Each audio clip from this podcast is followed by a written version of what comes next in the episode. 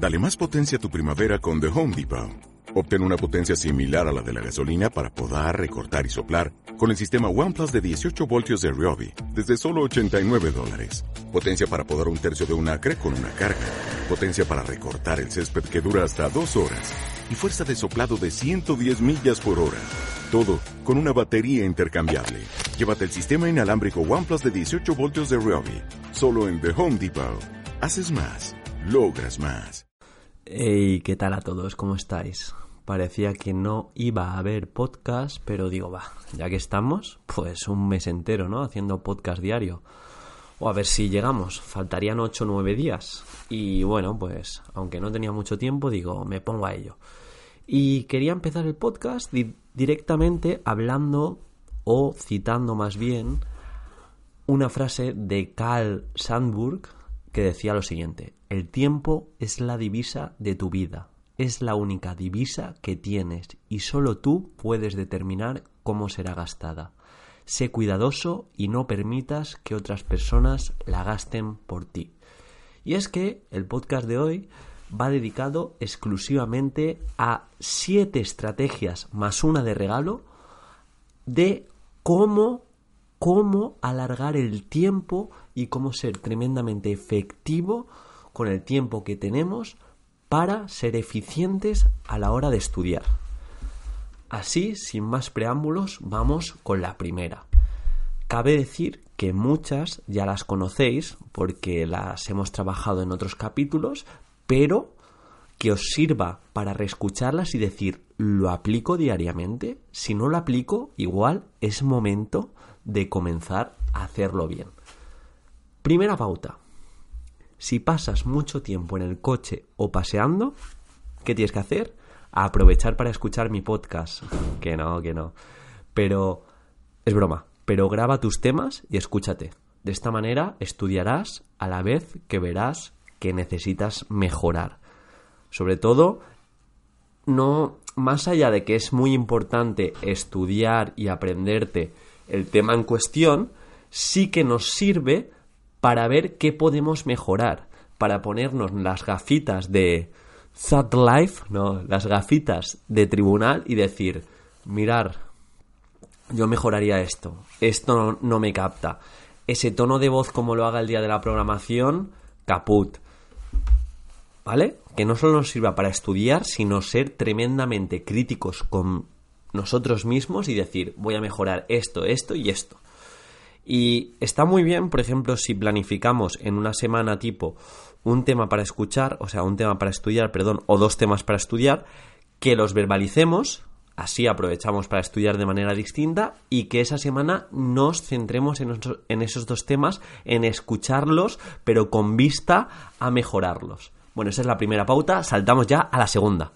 Enseña lo que aprendes. Una forma de estudiar mientras haces un descanso activo o una manera distinta es de una situación resumida o de un tema que cojamos y resumamos, contarle a un compañero de oposición qué has hecho y qué has estudiado. Es decir, yo en mi biblioteca en muchas ocasiones decía, mira, ahora estos 20 o 30 minutos voy a enviarle un audio a mi compañero de oposiciones y le voy a contar qué he estudiado, cómo lo he hecho, cómo me he planificado el día y sobre todo esos recursos potentes que nos podemos intercambiar. Era un quid pro quo, o sea, yo le daba algo y él a cambio pues también me decía lo que había estudiado y me daba algo.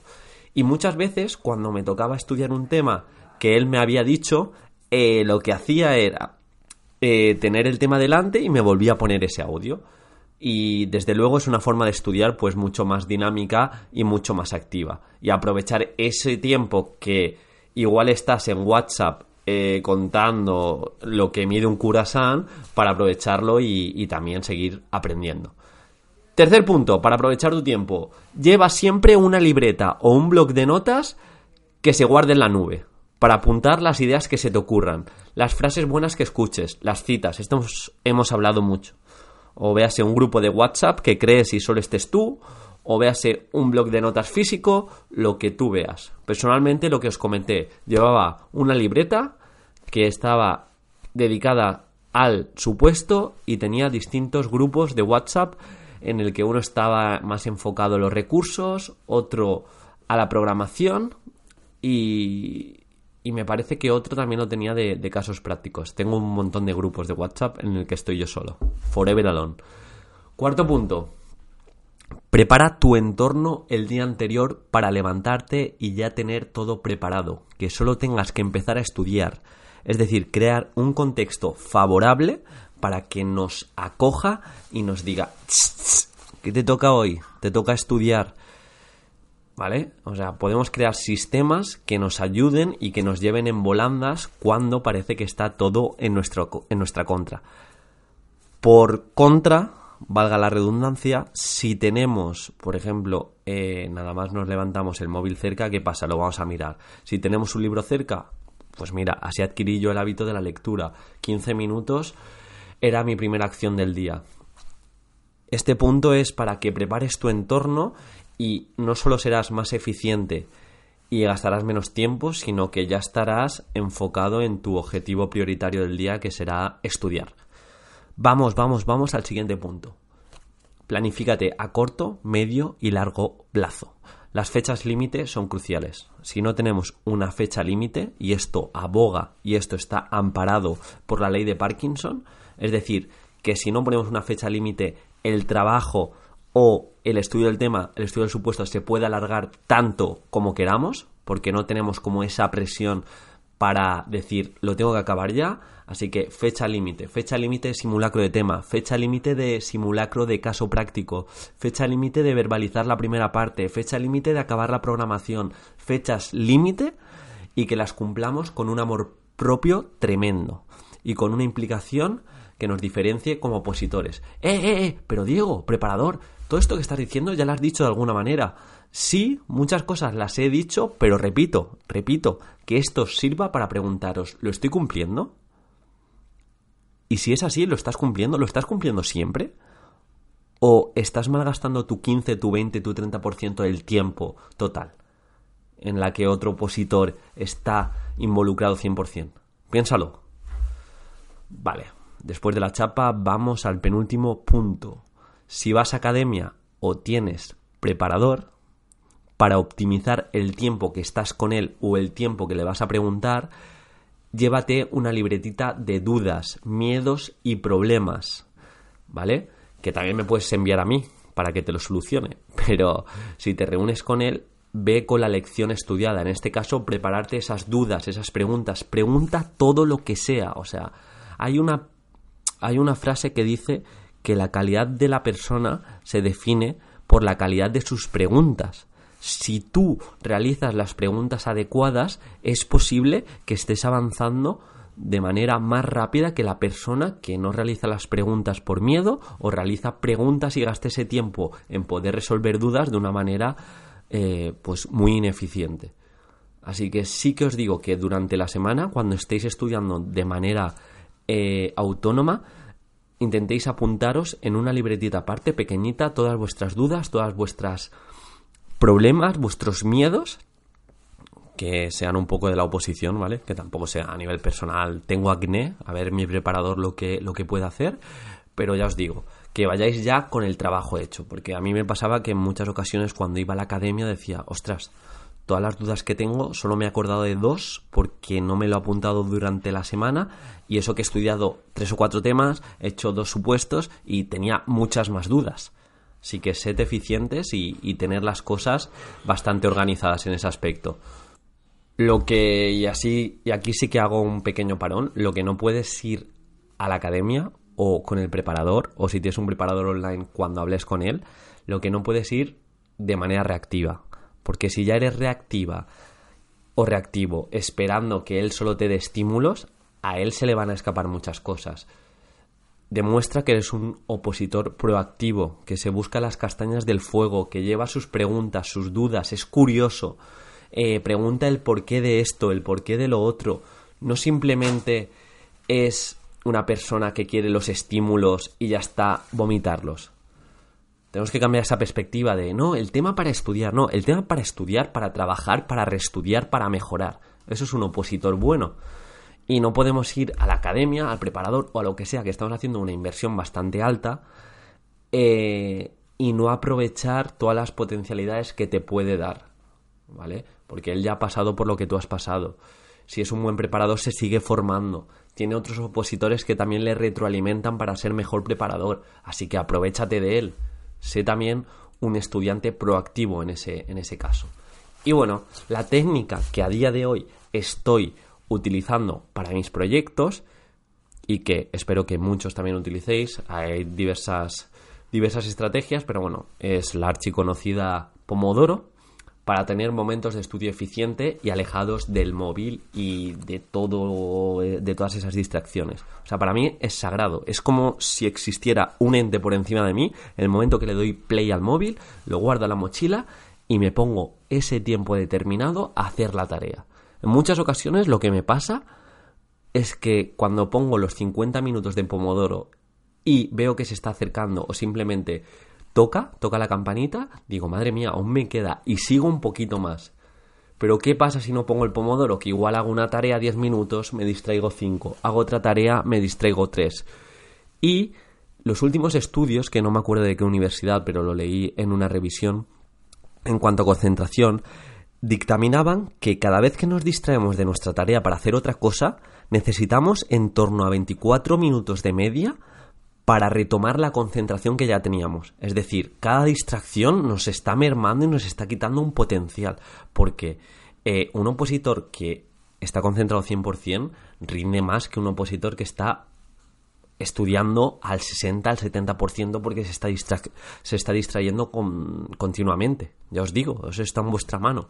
Y eso se trabaja. O sea, al principio vais a tener necesidad de coger el móvil, vais a tener necesidad de hablar a tal, vais a tener necesidad de levantaros. Bien, pero todo esto se trabaja y se trabaja de manera gradual y con un compromiso férreo. Recordad, sois vuestros hábitos y lo que hacéis eh, alargado en el tiempo es aquello que os define como opositor. Si vosotros, alargado en el tiempo, estáis distrayéndoos, el día del examen no vais a poder ni estar dos horas frente al examen realizándolo de manera eficiente.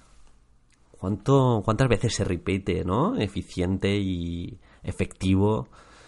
Pero bueno, me entendéis, ¿vale? Y por último, por último, esto ya lo, ya lo tratamos, y eh, se trata del estudio efectivo, ese cronómetro cuando estudies. Si te fijas dos horas, que sean dos horas efectivas de estudio. Cada vez que descanses, vayas al baño, comas algo, lo paras. Si pones dos horas, o en este caso tres, yo lo mido por, por pomodoros, pones tres pomodoros de 50 minutos, que serían dos horas y media, cada pomodoro, pues ya lo tienes establecido. El descanso del pomodoro no cuenta como estudio. Es decir, 50 minutos de pomodoro, si tienes luego 5 minutos de descanso, esos 5 minutos no cuentan. Así, si por ejemplo estás en la biblioteca 3 horas, pero 2 horas y media haciendo pomodoros, lo que cuenta son 2 horas y media de estudio efectivo. Y si te has programado 2 horas y media, esos son 2 horas y media. ¿Vale? Y nada, estos son algunos consejos, hablaré de más en un futuro. Os quería preguntar si tenéis vosotros personalmente algunos trucos para ser eficientes a nivel temporal en vuestra oposición y voy a recapitular. Grabaros para aprovechar cada momento que utilicéis de transporte o cada momento que podáis escucharos de forma pasiva, conduciendo, caminando, paseando. Segundo, enseña lo que aprendes. Eh, Guárdate determinado espacio de tiempo para enseñarle a alguien aquello que vas aprendiendo. Lo vas a aprender por dos. Tercero, lleva siempre una libreta o una serie de grupos de WhatsApp o un blog de notas, una aplicación que apuntes todas las ideas que se te ocurran. Las frases buenas que escuches, las citas. En este caso llevaría otra pequeña libretita otro grupo otra aplicación para, para apuntarme todas las dudas que me vayan surgiendo, todos los problemas y todos los miedos para vomitárselos al preparador, a la academia, a quien fuera. Siguiente punto. Prepara tu entorno el día anterior, crea sistemas, crea un contexto positivo que te acoja para estudiar y no perder mucho tiempo. Y por último, usa la técnica Pomodoro para tener momentos de estudio sin distracciones. Y para ello, también ten ese cronómetro presente y que el estudio efectivo sea del tiempo que te marques. Si te has marcado dos horas, esas dos horas vienen establecidas por el tiempo que estudias, no por el tiempo que te distraes, no por el tiempo que te levantas. Eso no cuenta como estudio. Y nada, esto ha sido todo. Me podéis encontrar en la película, he hecho una película, no os he dicho nada, imaginaros, ¿eh? Ahora he hecho una película. No, no, me podéis encontrar en preparadoredufis.com, en instagram.com barra preparadoredufis y preparadoreducacionfísica.gmail.com. Espero que os haya aportado. Ya os digo, si muchos consejos os sonaban, es que vais bien, más allá de decir, eh, Diego, eh, preparador, que te está repitiendo. Sí, sí, sí, es posible que me repita. Estoy haciendo un podcast diario y bueno, os intento aportar siempre. Pero preguntaros a vosotros mismos, ¿lo aplico? ¿Lo aplico el mayor número de veces? ¿Lo aplico de manera excelente? Si cumples todos los parámetros, pues mira, quítame de tus recomendados, no me recomiendes, de hecho, no me escuches, pero si no es así, que te sirva para reflexionar, para aplicar, para mejorar y sobre todo para actuar día tras día. Un super abrazo y bueno, os quiero, os quiero mucho. Gracias por los comentarios y por todo.